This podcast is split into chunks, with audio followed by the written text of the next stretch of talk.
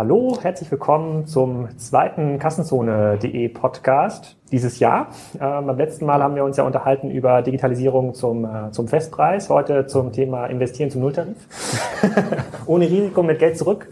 Äh, ähm, Garantie. Um es mal zusammenzufassen, wir haben beim letzten Mal gesagt, äh, Transformation so als Überlebensstrategie von großen Unternehmen ist ein extrem schwieriges Unterfangen, also aus verschiedenen Gründen. Man findet nicht die richtigen Leute dafür.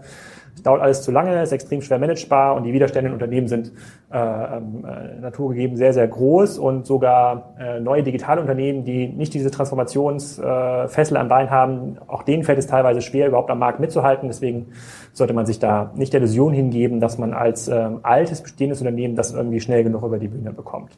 Wir haben aber auch gesagt, dass wenn man Geld verdient mit dem, äh, mit dem bestehenden Business, äh, hat man natürlich extrem große Chancen, an diesem Markt weiterhin teilzunehmen, weil es entstehen ja neue große Geschäftsmodelle. Man kann also neue Dinge investieren. Und jetzt geht es in dieser Folge so ein bisschen darum, was braucht man eigentlich dafür, um da richtig zu investieren? Und wie sollte man das investieren? Alles auf ein großes Pferd, äh, viele kleine Pferde, sollte man ganz weit weg vom eigenen Geschäftsmodell investieren, nah dran am eigenen Geschäftsmodell? Ähm, und was macht da eigentlich ähm, sozusagen ein sinnvolles Investitionsvorgehen aus? Was habt ihr auch gelernt, weil das haben wir beim letzten Mal auch so ein bisschen gesagt, müssen Unternehmen nicht so ein bisschen vorgehen wie ihr als Company Builder auch, sich irgendwelche Kompetenzen aufbauen und ähm, aus dem eigenen Know-how heraus äh, irgendeinen Leverage erzielen, was diese Investitions, die Erfolgswahrscheinlichkeit dieser Investition erhöht. So, das so ein bisschen unsere Aufgabe jetzt für die nächsten 40 Minuten, da was Unterhaltsames, äh, da was Unterhaltsames zu, äh, zu produzieren. Aber fangen wir doch mal mit der ersten, äh, mit der ersten ähm, Frage an. Ähm, um überhaupt ein digitales Business sich aufbauen zu können, aus so einer Unternehmerperspektive. Ich habe ein Business, ich bin jetzt kein Gründer, ich habe ein Business, ich möchte was investieren. Was denn ein sinnvoller Betrag? Beim letzten Mal haben wir gesagt, wir sprechen hier von dem 100 Millionen Euro äh, Business, was jetzt 10 Millionen investieren kann. Was kann man mit 10 Millionen machen? Ah, du ja. lachst. ich, ich glaube, es kommt sehr darauf an, in welchem Bereich man sich bewegt. Ne? Ich glaube, ähm, es gibt, also im E-Commerce-Bereich kommst du wahrscheinlich mit 10 Millionen Euro nicht so wahnsinnig weit. Ne? Also ich glaube, das ist, also mein Gefühl ist, dass 10 Millionen Euro an einer absoluten Untergrenze dessen ist, was man, was man investieren muss, weil ich meine letztendlich, wenn wir sehen, was fließt in die durchschnittlichen Startups rein im Verlauf ihrer Lebensdauer, bis sie dann eben profitabel werden und kein Geld mehr brauchen, da findest du jetzt wenig signifikante Unternehmen, deren gesamter Kapitalbedarf bei 10 Millionen Euro lag. Ne? Also das kommt schon mal vor, aber das ist schon eher ein Ausreißer. Ähm, muss es jetzt 100 Millionen sein? I don't know. Es kommt sicherlich auch so ein bisschen auf das Ambitionsniveau an.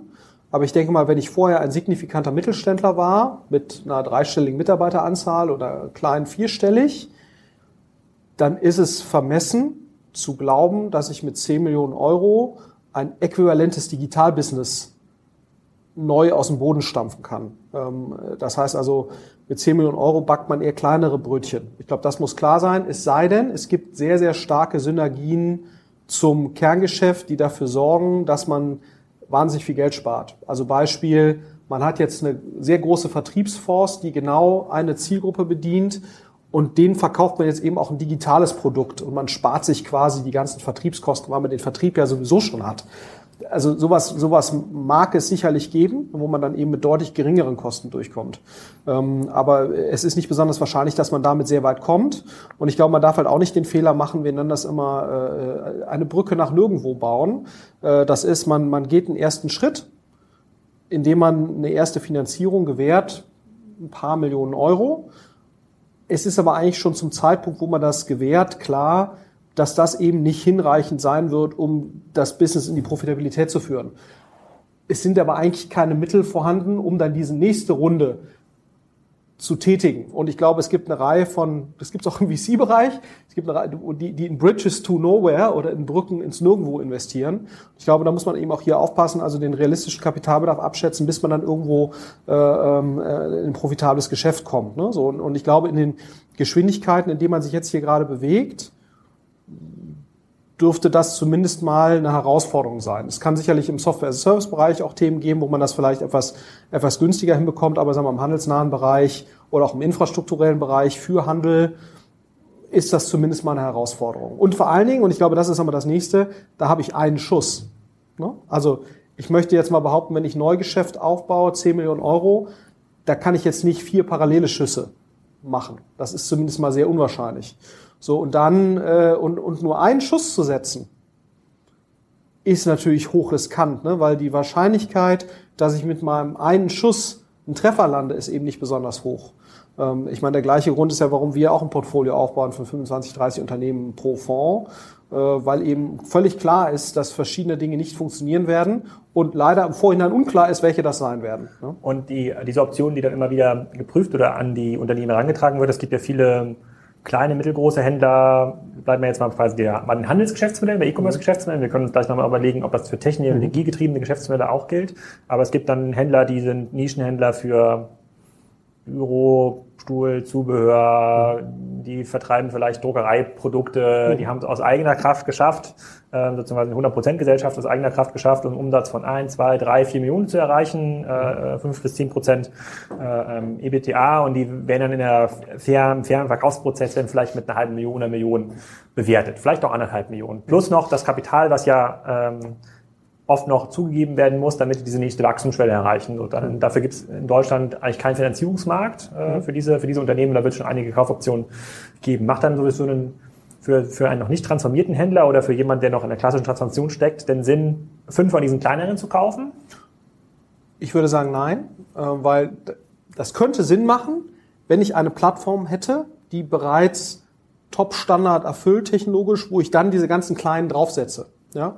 Das heißt, wo ich sage, ich habe eine gewisse Sortimentskompetenz. Eine technische Plattform. Eine technische Plattform. Mhm. Und da setze ich die dann eben drauf. Ähm, weil ich glaube, dann, dann könnte es wieder Sinn machen, wo ich sage, ich nehme eine Reihe von kleineren Händlern in einer bestimmten Nische und äh, ich habe bereits einen gewissen Kundenbestand und dann versuche ich im Prinzip diesem Kundenbestand jetzt verschiedene miteinander irgendwie verbundene Produktportfolios irgendwie anzubieten. Und das mache ich auf einer technologischen Plattform. Ich mache das mit einem verbundenen CRM und vielleicht habe ich noch irgendwie so eine Service-Komponente drumherum, die das Ganze so ein bisschen weniger angreifbar macht für Amazon, ne? weil ich glaube, jetzt einfach nur ein paar Artikel auf die Seite zu stellen, irgendwelche Drittmarken, ähm, das ist natürlich relativ nah äh, an dem, was ein Amazon über eine Marketplace relativ einfach abbilden kann. Ich glaube, das, das wäre möglich. Äh, aber es setzt eben voraus, dass ich, die, die, äh, dass ich eben überlegene eine Plattform darunter schnallen kann. Und wenn ich gerade ein Händler in der Transformation bin, dann kann ich ja eben genau gerade das nicht. Ja, so, also insofern mhm. weiß ich nicht, ob das so eine schlaue Strategie ist.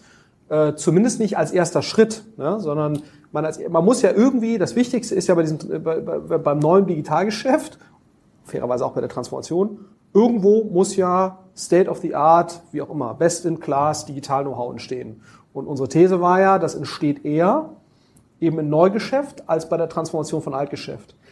Das heißt, irgendwo muss ich mir halt überlegen, wie komme ich jetzt zu diesem Neugeschäft? Und ich glaube, die, die, die risikoloseste Variante, aber sicherlich auch die teuerste ist, ich kaufe mir State-of-the-Art Know-how in Form eines digital, also nativen Digitalunternehmens, was ich eben übernehme und als Nukleus nehme für mein digitales Neugeschäft. Ne? Das hat ein Springer so gemacht. Es gibt an, an, an diversen Stellen kann man das kann man das sehen, wo man sagt, okay, da wird sich halt digital Know-how in Form einer Firma eingekauft und das versucht man im Prinzip entweder in sich weiterzuentwickeln oder man versucht es als Basis zu nehmen, um andere Digitalgeschäfte darauf zu hebeln. So und hat ja Gruner zum Beispiel jetzt mit der NATO so ein bisschen auch gemacht, ne? Die eine Plattform ja auch gekauft haben und da jetzt verschiedene weitere Services drauf ja, aufbauen. Also ich glaube, das ist, das ist auch nicht dumm. Bloß da komme ich natürlich mit 10 Millionen Euro nicht besonders weit.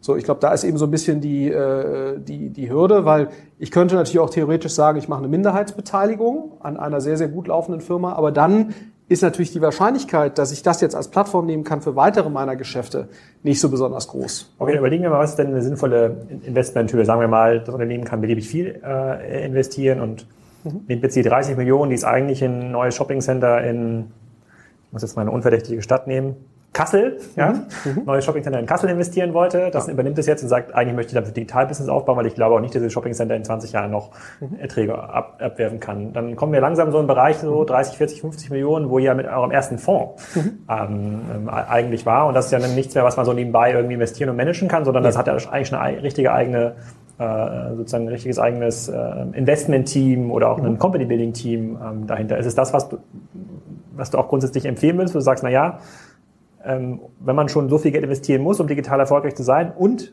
ein diversifiziertes Portfolio braucht, dann muss man sich dafür auch ein Team einstellen, was dieses Geld dann auch entsprechend managt und verteilt. Ja, also bloß ich glaube, wenn ich jetzt der Corporate wäre, wäre es wahrscheinlich schlauer zu sagen, ich kaufe mir für 30 bis 40 Millionen Euro ein Asset, was dann den Nukleus meiner Digitalkompetenz bildet. Ja? Mhm. Das wäre wahrscheinlich, wenn ich, wenn ich diesen Schuss frei habe, wäre wahrscheinlich die bessere Maßnahme. Weil wenn ich das gut mache, dann, und, und ich glaube, in dieser Größenordnung gibt es Unternehmen, die man, die man kaufen kann, die digitalkompetent sind, ne, wo, man, wo man wirklich äh, viel Know-how hat. Ähm, und, äh, und wo man dann eben sagt, ich, ich kaufe mir das und versuche zum einen dafür zu sorgen, dass sich das vernünftig weiterentwickelt, vielleicht auf meinen eigenen, äh, mit meinen eigenen Finanzierungsmitteln, aber ich habe eben auch die Möglichkeit, wenn ich die Incentivierung der Leute, die da drin sind, entsprechend gestalte, dass ich das als Basis nehme für weitere Themen. Und ich glaube, das ist eigentlich der schlauste Weg, weil das, das Problem ist ja immer bei, bei sämtlichen äh, Company Building oder auch äh, Investmentaktivitäten in der frühen Phase. Wenn es Minderheitsinvestments sind, habe ich nicht so richtig Zugriff drauf als Corporate. Also ich glaube, sowas, was wir jetzt tun, das ist sicherlich nett, auch als Anregung immer mal wieder, ja, um, um zu sagen, was gibt's an Trends, was kann man da sehen. Also ich glaube schon, dass eine, eine Venture Capital und eine Minderheitsinvestmentstrategie für Corporates durchaus schlau sein kann, als ein Element in der gesamten Digitalisierungsstrategie. Aber wenn ich eben die Ressourcen nicht habe, dann ist, glaube ich, das Erste, was ich machen würde, wäre wirklich eben zu sagen, okay, ich brauche neues Digitalgeschäft als, als neuen Nukleus. Und das wird vermutlich am besten gehen, wenn ich mir eben irgendwas kaufe, was schon die größten Risiken überstanden hat und relativ schnell Erfolge zeigt. Wieso? Das Problem mit Early Stage Investing oder mit, mit Frühphasen Investments, wie wir sie machen, da musst du halt vier, fünf, sechs Jahre Geduld haben, bis du merkst, wird das was oder wird's nix. Ne? So.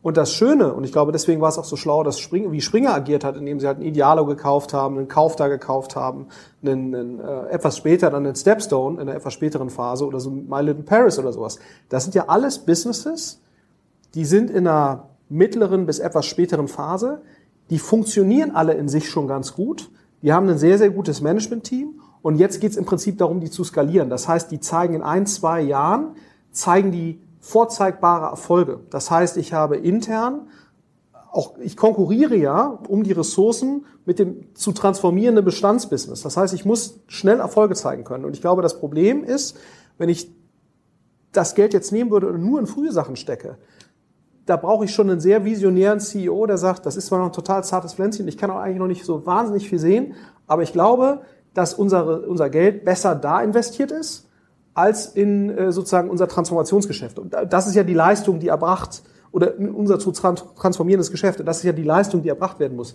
Deswegen ist es, glaube ich, wenn man so Leuchtturmprojekte, interne Leuchtturmprojekte schafft und wie groß ein Leuchtturmprojekt sein muss, hängt ja auch immer von der Gesamtgröße ab. Aber ich glaube, schnell zu so einer Art digitalem Leuchtturmprojekt zu kommen, was man sich im Zweifelsfall eben eher zukauft, weil man dann eben nicht den steinigen Weg gehen muss, bis es dahin kommt, ähm, der halt drei, vier Jahre lang politische Schwerstarbeit häufig verlangt, dann, äh, dann ist das wahrscheinlich sogar der risikolosere Weg. Das verlangt nur, und das ist eben dann so ein bisschen die Schwierigkeit, das verlangt halt, dass man weiß, erstmal, wie findet man das richtige Target und wie geht man dann auch damit diesen Leuten um, die man, die man kauft. Und ich denke mal, das war auch die, die, die, die, die tolle Leistung von einem Springer in einer sehr, sehr frühen Phase.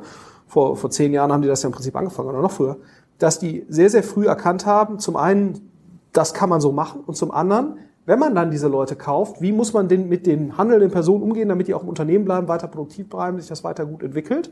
So, äh, aber ich glaube, das ist wahrscheinlich der schlauste Weg, wenn ich jetzt ein Corporate wäre, weil alles andere erfordert zu viel Geduld. Und meine Erfahrung mit Corporates bisher ist, da wartet keiner zwei, drei, vier, fünf Jahre, bis sich da Erfolge einstellen, sondern muss man schnell Erfolge zeigen. Ja, zwei, drei, vier, fünf Monate vielleicht. So, und, und, und der einzige Weg, wie man schnell Erfolge zeigen kann, ist, Businesses, die in sich schon halbwegs vernünftig funktionieren, da schnell Fortschritte zu zeigen, die man auch hart messen kann und die wenig Interpretationsspielraum unterliegen. Und ich glaube, das ist halt schwer, wenn man sehr früh investiert. Ja, so, ähm, und, und ich glaube, wenn man eine begrenzte Geldmenge hat und man nur einen Schuss hat, dann wäre da, glaube ich, das das Erste, was ich machen würde.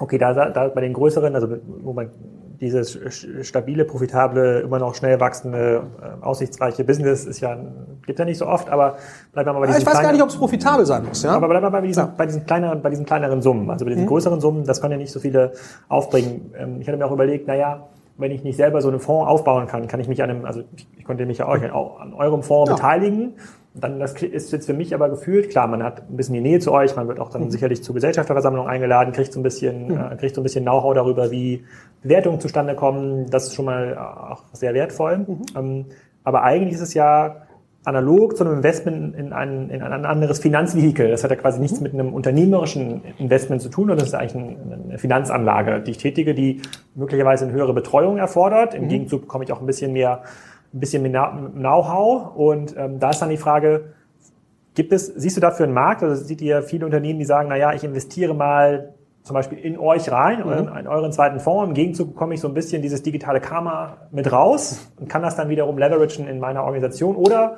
verstehe besser, welche Targets ich vielleicht für mich selber brauche. Kann das funktionieren ja. oder ist das zu kurz gesprungen? Nee, also ich glaube, ein isoliertes Investment bei uns oder auch bei irgendwem anders, der äh, irgendwie einen halbwegs okay Job macht, das ist, das kann sicherlich eine ergänzende Maßnahme sein, aber es ist halt auf gar keinen Fall eine hinreichende Maßnahme, um sozusagen dafür zu sorgen, dass digitaler Neugeschäftsaufbau klappt. Aber ich glaube schon, man, man bekommt eben erstmal Kontakt zu einer Reihe von Themen, äh, ähm, die, äh, die ganz spannend sein können. Und ich glaube auch sozusagen die Art und Weise, wie baut man eigentlich Neugeschäft unternehmerisch auf ne? und wie sind da die Leute incentiviert.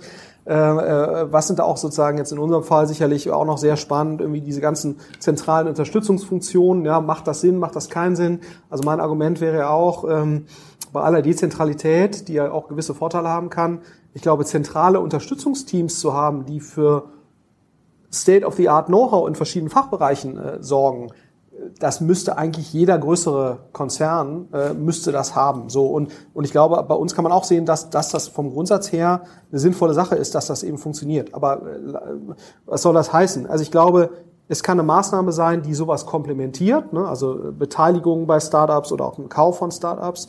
Und ich glaube auch, dass das sozusagen Leute näher daran bringt, wie man das wahrscheinlich am besten machen müsste und wie auch Startups ticken. Ne? Äh, ich glaube schon, dass das eine, eine begleitende Maßnahme sein kann, aber wie gesagt, maximal begleitend und es, der Fokus muss eigentlich auf anderen Themen liegen. Und so sollte es auch geldmäßig sein. Ja? Also ich glaube, der Großteil des Betrages, den man zur Verfügung hat, den sollte man eben nicht in Venture Capital Fonds stecken, äh, also in irgendwelche Drittfonds. Also wir freuen uns natürlich, ne? wir freuen uns über jedes Geld, der, das denkt, bei uns ist es gut angelegt. Wir verlinken nachher noch das Proposal. Äh, ja, absolut. Also genau, wir freuen uns natürlich über jedes Geld, also das jetzt bitte nicht missverstehen, aber ich glaube, ähm, es darf äh, und wir werden unsere Mühe geben, dann eine anständige Rendite zu erwirtschaften und das wird wahrscheinlich sogar funktionieren, aber das hilft natürlich dem, dem Konzern an sich nicht weiter und ich glaube, das ist auch so das, das, das Missverständnis, was viele haben. Nur weil ich gute Investments getätigt habe in Fonds oder auch Direktinvestments in irgendwelche Startups, ne? man investiert ja auch in eine Reihe von Corporates, machen irgendwelche Direktinvestments in irgendwelche Startups, paar Prozent. Das kann sogar finanziell lohnenswert sein, aber es hilft ganz, ganz wenig bis gar nicht, die finanzielle Überlebensfähigkeit des Konzerns zu sichern. Und ich glaube, das ist eben, weil ich glaube, es gibt nur sehr, sehr wenig Investoren, die durch reine Investmenttätigkeit über, Jahr, über Jahre oder Jahrzehnte eine Überrendite erwirtschaften. Ne? Ein Alpha generiert man eigentlich nur, oder eine Überrendite, aus überlegener operativer Kompetenz. Das ist eigentlich sozusagen der, der, der, die einzige dauerhaft funktionierende Lebensversicherung. So, und, und deswegen ist Investmenttätigkeit per se äh, kann funktionieren, aber es letztendlich äh, hat immer einen gewissen Arbitragecharakter auf asymmetrische Informationsverteilung im Markt. Ich verstehe halt besser, dass das Startup XYZ, ob ich jetzt besser verstehe oder auch teilweise auch durch reines Glück, dass das halt wahrscheinlich überproportional performen wird. Aber äh, ich glaube, eine, eine operative digitale Kompetenz ermöglicht mir halt systematisch äh, überlebensfähig zu sein. Und ich glaube, das ist schon mal ein dramatischer Unterschied. Ne? Aber ich glaube, das ist auch nochmal, wenn Leute in Venture Capital Fonds investieren, das finde ich auch mal ganz lustig. Da gibt es einige, die investieren in den USA bei Andreessen Horowitz und fühlen sich dann äh, total toll. Und dann denke ich mal, pff, das hilft euch jetzt mal gar nichts, ne? Weil sag mal, Andreessen Horowitz, die Welt von denen lässt sich überhaupt nicht auf eure deutsche Unternehmenswelt hier übertragen. Ne? Ad 1. Die haben null Interesse an, an Know-how-Transfer, ne? muss man auch sagen, wenn sie einen dann überhaupt in den Fonds reinlassen. So, das heißt, ich glaube, wenn man sagt, man investiert in Venture Capital, würde ich zumindest mal dort investieren, wo man einen gewissen Zugriff auch gewährleisten kann und wo man auch eine gewisse Relevanz hat für das Fondsmanagement, um dort äh, auch wirklich Know-how zu bekommen. Ne? Das werden wahrscheinlich primär Fonds in, in, in Deutschland oder in Europa sein. Und wenn man die, ähm, sozusagen, also wenn das Kapital begrenzt ist, was bei den meisten Unternehmen ist, und das wird dann, wie du schon sagst, auch in klassisches Transformationsgeschäft gesteckt oder dann doch nochmal in Aufbau eines neuen Bürogebäudes mhm. oder eines, äh, ähm, eines Shoppingcenters, mhm. was auch total fein ist, solange das eine ähm, verdauliche Rendite verspricht. Ähm, was wir erleben ist, wir sehen ja sehr viele Unternehmen, die dann sagen, okay, wir investieren, wollen aber auch neu aufbauen, wir wollen halt näher dran sein, weil uns geht das alles viel zu langsam, was ja schon mal gut ist. Ja? Mhm. Das hat der Vorstand oder die Geschäftsführung schon mal erkannt. Man muss dann näher dran sein. Die tun sich dann aber auch mit dem Thema Berlin manchmal noch so ein bisschen schwer. Ne? Die mhm. sagen dann, ja, unser Unternehmen ist jetzt aber in Heilbronn oder in Stuttgart oder in Kassel oder mhm. wo auch immer. Ähm, was haben wir denn davon, wenn wir jetzt ein Business aufbauen, was möglicherweise unsere Assets in irgendeiner Form äh, hebelt, mhm. ja, weil es in der gleichen Industrie unterwegs ist, von dem können wir irgendwie lernen. Was haben wir denn davon, wenn wir jetzt ein, so, ein, so ein Team in Berlin aufbauen und da haben wir doch gar keinen Zugriff drauf? Dann sagen wir mal, naja, gut, aber letztes Mal hast du gesagt, was ist die Alternative? Hm. Die Alternative ist gar kein oder ein schlechtes Team aufzubauen Absolut. in Kassel. Das ist ja noch, äh, das, das ist ja noch viel schlechter. Und das führt dann immer so ein bisschen in die Situation, ja, hm, haben sie recht, aber die können sich denen irgendwie noch nicht so, noch nicht so richtig nähern. Und es gibt so ein paar Unternehmen, die haben das jetzt hier, hier auch, machen das jetzt auch in Berlin. Und mit Klöckner ist, glaube ich, äh, sicherlich einer der Vorreiter gewesen mhm. in den letzten Jahren. Aber es tun ja immer mehr. Die bauen mhm. hier solche, ähm, solche Hubs auf. Ähm, Hältst du das für ein erfolgsversprechendes Vorgehen oder sagst du, na ja, ähm, eigentlich muss man das zurückholen irgendwann an die Zentrale oder so ein bisschen diesen, zentralen Einfluss oder die Leute, die das hier aufbauen, müssen dann irgendwann in die entsprechende Executive-Funktion ins Unternehmen wechseln, sonst bringt das alles gar nichts. Ja gut, also wenn man der Logik von Anfang, die wir ja da irgendwie aufgemacht haben, folgt und sagt, Transformation sollte eigentlich nicht der Fokus sein, ne, sondern das Einzige, was meine Überlebensfähigkeit sichert, ist überlegene operative Digitalkompetenz, in welchem Bereich auch immer, ja. die Neugeschäft im Prinzip enabled. So, und dann ist ja die Frage, da muss ich dafür ja die optimalen Voraussetzungen schaffen. So, wenn die optimalen Voraussetzungen halt sind, dass ich irgendwas in Berlin aufmache, ja, dann kann man auch sagen, dann sollen die Leute aus welchem Grund auch immer mal wieder nach Essen zurück, wo dann eben die Unternehmenszentrale sitzt. Und Essen ist auch ein schönes Beispiel. So, das, aber eigentlich ist das ein Kompromiss, ne? so äh, sozusagen der im Zweifelsfall hm. nicht unbedingt darauf einzahlt, dass dieses neue Geschäft erfolgreich wird. Also wenn man wenn man konsequent ist und sagt, okay, ich habe jetzt verstanden, digitale Transformation kann funktionieren, nicht so wahrscheinlich. Ich muss, um eine Überlebensversicherung zu haben, auf jeden Fall schauen, dass mein Neugeschäft erfolgreich wird. Das ist aussichtsreicher da muss ich ja eigentlich in der Konsequenz alles dafür tun, dass das so ist. Und wenn dann eben der Standort Berlin das fördert, darüber kann man jetzt diskutieren, aber dann muss man eigentlich sagen, okay, dann, dann ziehe ich das jetzt auch durch. Aber dann gibt's auch keine Rechtfertigung mehr, ne, dass die Leute dann wieder aus irgendeinem Grund, nur weil da halt mal der Unternehmenssitz war, nach, nach Essen zurückkehren. Also da, da, das kann man so machen, weil man halt ja aus irgendwelchen emotionalen oder sonst irgendwas Gründen, aber das hilft dem Aufbau dieses Neugeschäfts natürlich nicht weiter. So, und ich glaube, da muss man einfach sich überlegen, wie konsequent will man da sein, ne? weil jedes Abweichen von Konsequenz verringert Erfolgswahrscheinlichkeit. So einfach ist es ja. Und ich glaube, da muss man einfach nur eine, eine, eine bewusste Entscheidung treffen. Andererseits ist natürlich auch so, wenn es einem denn mal gelingt, in wo auch immer, Heilbronn, einen tollen Digital-Hub zu bauen, ne? Ähm, und das mag ja durchaus auch Gründe geben, warum das so ist. Ne? Also äh, dann hat man natürlich auch den Vorteil, dass die Konkurrenz und all sowas natürlich deutlich, deutlich geringer ist. Ne? Aber ich meine, es gibt ja Gründe, warum sich Cluster für irgendwelche Themen bilden, weil die sich einfach gegenseitig befruchten. Das Silicon Valley ist ja nichts anderes als ein, ein großes Cluster. Und klar kann ich auch ein äh, erfolgreiches Digitalbusiness im mittleren Westen aufbauen. Es ist einfach nur unwahrscheinlicher, dass das passiert. So und, ähm, und damit hat man das ohnehin schon riskante Investment, macht man eigentlich noch riskanter. Absolut. Ist, aber äh, genau, es ist einfach, man muss es sich halt nur bewusst über, es ist einfach eine, eine, eine bewusste Entscheidung, die man treffen muss, wenn man sagt, Standort Heilbronn ist mir aus welchen Gründen auch immer wichtig. Da muss man sich halt überlegen, wie viel wird das meine Erfolgswahrscheinlichkeit verringern?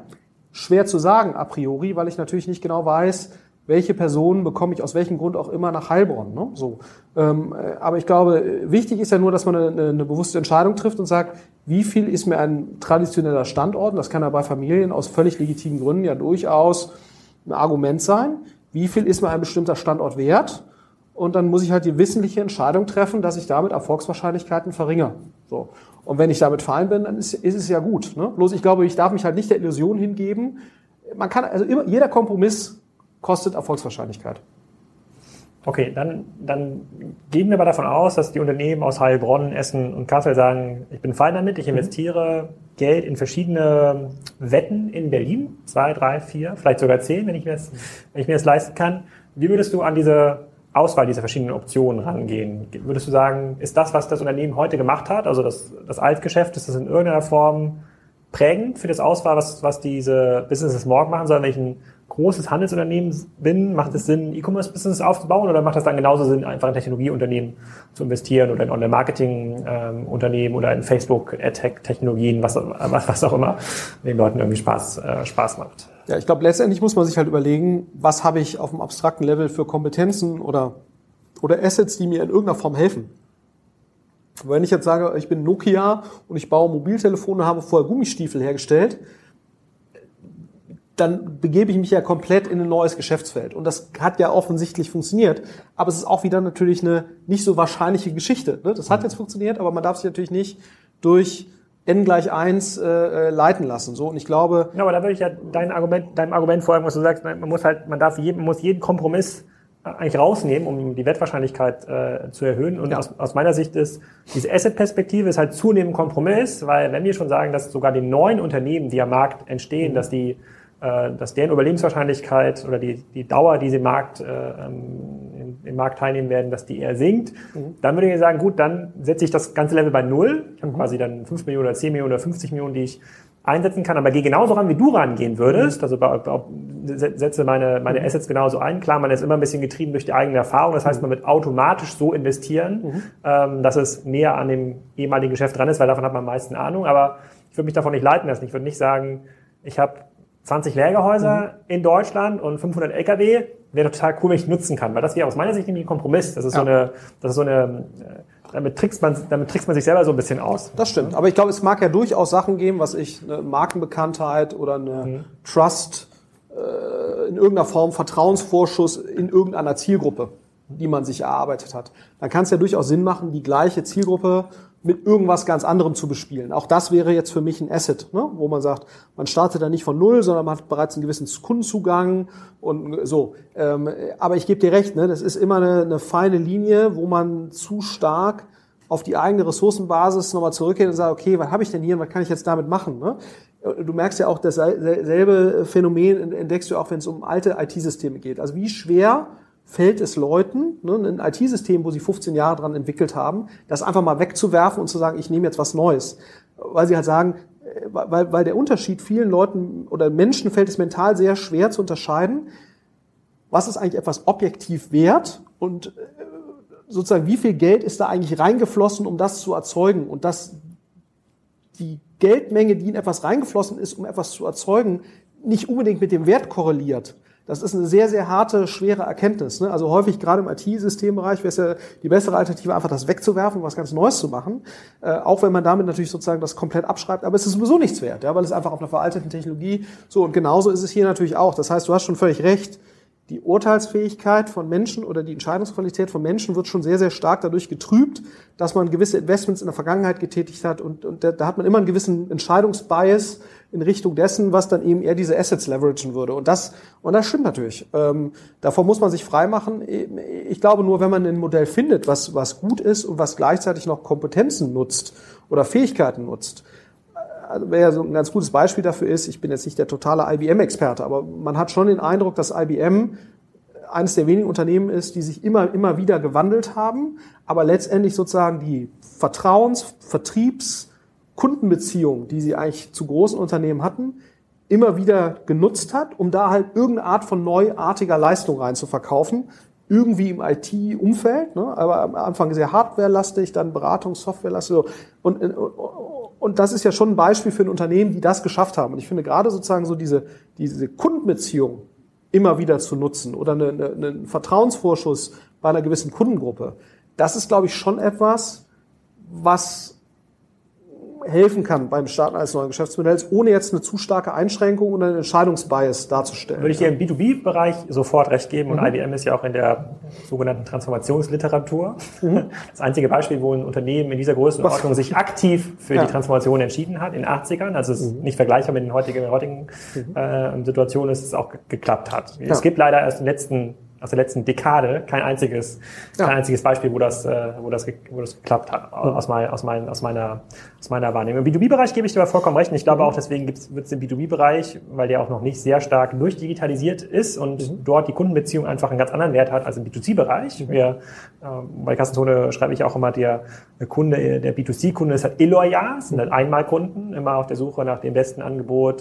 zur gegebenen Zeit über den gerade verwendeten Kanal. Vollkommen egal, äh, was meine bisherige Transaktionshistorie ähm, war. Im B2B-Bereich äh, gebe ich dir recht und da da könnte ich mir sogar ganz, ganz sinnvolle Investitionssysteme vorstellen. Und Glöckner ist ja auch ein Beispiel, eigentlich mhm. im Stahlbereich, die das schon ein bisschen ähm, probieren. Da sehen wir jetzt auch noch ein paar andere ähm, Unternehmen, aber für so einen, was, ich mir, was mir halt noch ein bisschen schwerfällt, da so Grip dran zu kriegen, ist für so einen klassischen Unternehmer, der ähm, oder vielleicht auch für eine Unternehmerfamilie, mhm. äh, die sozusagen immer aus der alten Asset-Perspektive gekommen ist und das dann immer weiter ausgebaut hat und wiederholt hat, die ist ja, wenn ich da jetzt einen äh, sozusagen digital affinen Gründer nehme in Berlin, der, ein bisschen, der ein bisschen blau ist, schon mal zwei, drei Sachen gesehen hat, dessen Fähigkeiten in ein sinnvolles Unternehmen zu investieren, wer wer das Geld hätte, sind eigentlich viel größer als die von dieser Unternehmerfamilie. Und das macht halt so ein bisschen, das ist so ein bisschen dieses Dilemma, in dem sich diese Investoren äh, befinden. Und dann muss man ja. sich, halt, dann muss man sich schon überlegen, wie investiere ich mein Geld? Lege ich es vielleicht doch in, äh, in eine Immobilie, in eine Immobilie an oder äh, ja. investiere ich mal in so einem Fonds? Und äh, mir, mir fällt bisher nichts, ähm, äh, nichts viel Besseres ein, als zu sagen, na ja, fairerweise dieser junge Gründer, der hat ja auch erst vor zwei Jahren angefangen, diese Learnings zu sammeln. Absolut. Und gehen wir jetzt davon aus, dass du möglicherweise einen Ausbildungsvorteil hast und auch einen Netzwerkvorteil. Brauchst du maximal zwei Jahre, um diese Learnings äh, ähm, aufzusammeln, wenn, wenn, du dir die Zeit nimmst. Und dann kannst du mit deinem Geld und dem Know-how möglicherweise noch, noch viel besser investieren. Das ist ja auch immer mein Argument, ne, weshalb ich sage, ja, Digitalisierung ist irgendwie im, im Bereich der di digitalen Transformation mit Schmerzen und so, und so weiter. So, aber ich glaube, die Chancen im digitalen Neugeschäft, die sind ja unglaublich groß. Und die Voraussetzungen von Leuten, die Assets haben und Netzwerk haben und Geld haben, die sind ja eigentlich besser als die von irgendeinem dahergelaufenen Gründer. Ne? So, also der, der irgendwie von Null startet und mit so fürchterlichen Menschen wie uns reden muss und Geld bekommen muss und so weiter. So, also insofern sind die Voraussetzungen ja eigentlich sehr gut. Trotzdem klappt das ja häufig nicht so, ne? weil natürlich sozusagen die, die Leute die, die, den, den Drive nicht mehr aufbringen oder jetzt die Findigkeit für diesen Bereich. Und ich glaube, das ist total wichtig, da ehrlich zu sein, ne? weil ich glaube, ehe man dann das letzte Geld, was man noch hat, in digitalen Transformationsprozess steckt oder halbherzig in digitalen Neugeschäftsaufbau, dann kann man natürlich auch sagen, pass mal auf, die Wahrscheinlichkeit, dass wir hier operativen, überlegenes operatives Digital-Know-how für unser Geschäft aufbauen, für irgendein Neugeschäft, ist relativ gering. Wir haben die Leute nicht dafür, keiner aus unserer Familie hier kann das derzeit. Dann zu sagen, ich ziehe mich konsequent zurück und mache traditionelle Geldanlage, um das, was mal aufgebaut wurde, noch möglichst gut zu bewahren, das kann ja durchaus ein valider Schritt sein. Ne? Also äh, äh, und das ist und das so lange zu tun, solange einem noch jemand Geld dafür gibt, was man irgendwie hat. Weil es gibt ja genügend Beispiele, wo eben dieser Zeitpunkt verpasst wurde, ne? wo sozusagen der der Transformationsprozess, und das ist ja nicht nur digital, sondern es gab ja diverse Transformationsprozesse ausgelöst durch durch technologische Brüche. So, und wenn man sich, wenn man merkt, man hat nicht die Voraussetzungen, um das gut zu überstehen oder neues Geschäft in dem, in dem neuen technologischen Paradigma zu finden, dann zu sagen als Familie, pass mal auf, wir verkaufen das jetzt hier, solange es zu spät ist, kriegen dafür noch ordentlich Geld und machen damit irgendwas anderes und kaufen uns eine Finke auf Mallorca und irgendwie mehrere Häuser. Das ist ja ein völlig legitimer, konsequenter Schritt, der viel besser ist, ökonomisch, emotional als zu sagen, ich versuche jetzt hier irgendwie äh, mich in irgendwelche Abenteuer reinzubegeben, die, die ich wahrscheinlich nicht gewinnen werde. Und, und ich glaube, dieses Maß an, an Ehrlichkeit zu sich selbst, äh, ja, das wäre wär, äh, zum Teil sicherlich sehr hilfreich, weil es wird eine Menge Wert vernichtet in, in, in Momenten, wo eben genau dieser Prozess oder äh, diese Phase nicht vernünftig äh, gemanagt wird. Ne? So, und, und ich glaube häufig sehr, sehr unnötig. Also sagst du ja so in Summe, diese risikoarme Investieren in diesen digitalen neuen Feldern, das gibt's eigentlich gar nicht. Das gelingt den, das gelingt auch Andreessen Horowitz nicht. Ansonsten würden sie ja nur Wins produzieren. Tun ja. sie aber nicht. Nein. Nach, nach, nachweis, nachweislich. Und dann sagst du eher entweder richtig oder gar nicht. Das ist ja, ja eigentlich schon eine sozusagen sehr, sehr sinnvoll aus. Und es gibt ja, und dieser Zwischenweg ist halt auch sehr, den muss man sehr konsequent gehen, wenn man sagt, da muss der Unternehmer oder Unternehmenserde muss der halt zu diesem digitalen Gründer werden, um überhaupt eine Chance zu haben, diesem Markt teilzunehmen. Oder das, beim letzten Mal hast mit gesagt, jemandem Partnern, der das ja, ist, ja? ja? Also das kann ja auch sein, dass man sagt, man sucht sich einen Partner, der eben äh, vielleicht jung, heiß, wild ist, aber eben äh, gewisse Assets nicht hat. So mit dem tut man sich halt zusammen, ja? Also das mag es ja alles geben. Ähm, aber ich glaube, was, was, was einem nochmal klar sein muss, und ich glaube, das ist auch so ein bisschen das, das Missverständnis, was viele haben. So, ich sage jetzt mal so, dieser deutsche Mittelstandsweg, der ist im Digitalbereich halt schon noch mal eine Ecke schwieriger, weil die bei Geschäftsmodellen zugrunde liegenden Netzwerkeffekte, also digitale Geschäftsmodelle haben einfach im Schnitt einen relativ starken Netzwerkeffekt. Und das Hässliche bei Netzwerkeffekten ist halt, die begünstigen halt wenige. Ja? ja. Äh, so, das heißt, du hast, glaube ich, stärker als in nicht digitalen Geschäften hast du eine Tendenz zu Größe und eine Gewinns, äh, Tendenz zu Winner takes it all. Ne? So, das heißt, ich glaube sozusagen so dieses, was ja Deu deutsche Wirtschaft sehr stark gemacht hat, eine ganz, also über Jahrzehnte, ne? viele sehr spezialisierte, mittelgroße Firmen. Ähm, das ist im Digitalbereich halt schwerer, weil du weniger verteidigbare Nischen hast, die trotzdem sehr groß sind, aber eigentlich relativ abgeschottet.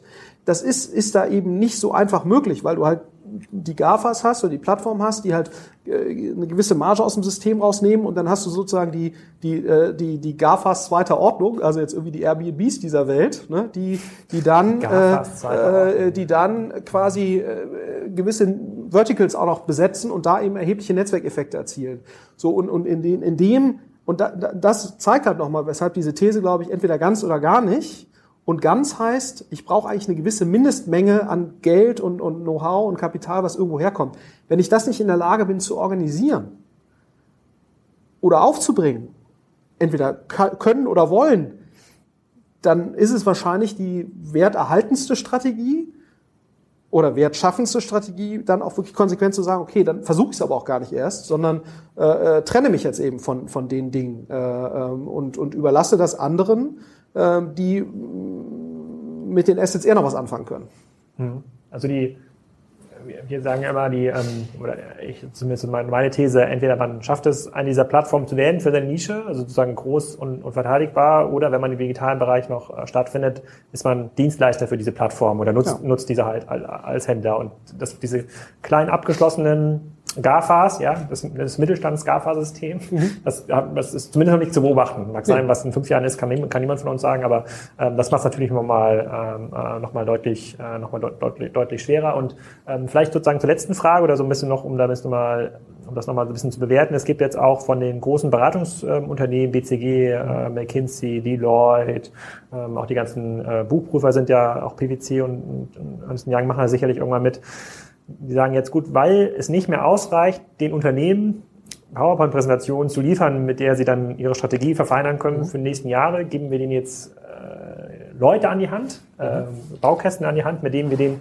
zusammen gemeinsame Businesses ähm, ähm, aufbauen, weil denen mhm. diese Kompetenz fehlt. Ist das aus deiner Sicht ein sinnvolles Vorgehen? Also macht es Sinn, mit solchen, mit solchen ähm, Unternehmen zu partnern? Das sind ja auch andere, das sind ja so der der Digital Venture Architekt von BCG ist ja nicht der klassische BCG-Berater, muss man auch sagen. Hat ja einen etwas anderen Hintergrund, ist, wird anders rekrutiert, ist schon eher, eher der, der Gründertyp. Macht es quasi Sinn, ob es jetzt ein BCG ist oder auch andere Unternehmen für klassische Unternehmen, das als Sprungbrett zu nehmen?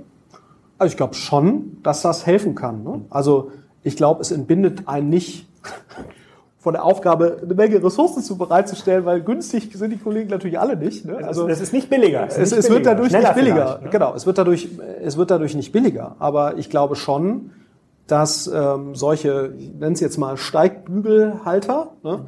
ähm, dass das schon ein Weg sein kann, ähm, um sich einem neuen Geschäftsmodell irgendwie anzunähern und auch vielleicht in einer besseren Qualität oder offener anzunähern, als man das vielleicht aus eigener Regie oder in, Eigen, in Eigenregie wäre. Also das sehe ich schon. Was man natürlich sicherstellen muss, ist, genau, also man muss immer noch erhebliche Ressourcen committen.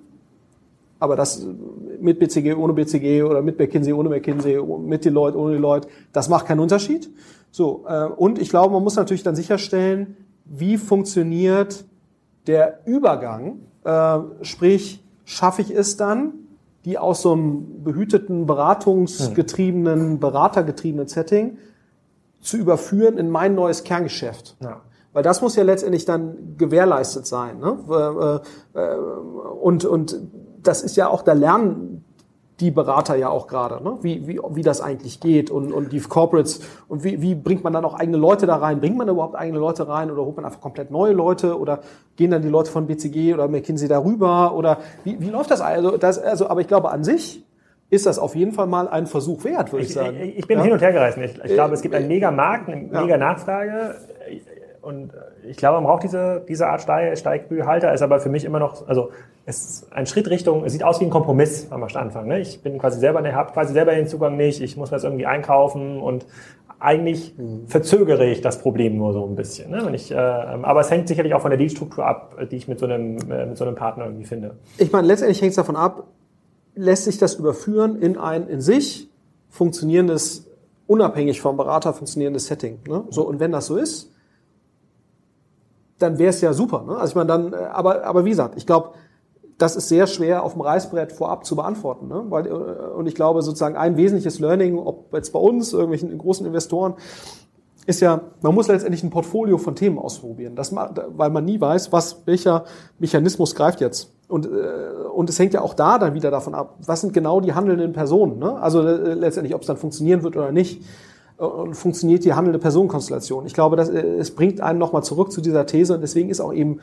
im, im digitalen Bereich erfolgreich zu bestehen, wird einfach eine Menge Geld kosten, weil du halt sowas machen musst. Dann musst du investieren, dann musst du vielleicht zwei, drei Sachen kaufen. Ne? Das heißt, du hast vier, fünf, sechs Sachen, die du auf jeden Fall mal machen musst, um so auf so ein paar Pferde zu setzen ähm, und alles mit relativ viel äh, Ressourcen und Gas dahinter. Und das macht natürlich sozusagen die absolute Menge, um da an, an Geld, die erforderlich ist, und Ressourcen um mitspielen zu können. Das zeigt ja auch nochmal, das wird ja durch, äh, durch die Kollegen nicht billiger und es, es kann halt nur eine Maßnahme sein von wahrscheinlich mehreren. Ne? Aber ich finde jetzt per se ist das keine strukturell schlechtere Maßnahme als die anderen Alternativen, die man jetzt hat. Und man kann ja nur in seinem alternativen Set irgendwie gucken. Ähm, und ich kann mir schon vorstellen, dass das funktionieren kann. Sehr gut dann sind wir schon bei unserem Podcast, ich glaube, wir nennen ihn Investieren mit Geld zurück Garantie, ja. sind wir schon äh, am Ende. Vielen Dank, das war ja. wieder sehr spannend. Danke dir und äh, mal schauen, äh, wie die Resonanz diesmal ist. Aber ja, noch besser, noch, noch besser. besser. Sonst, sonst kaufen wir wieder Traffic. Ja.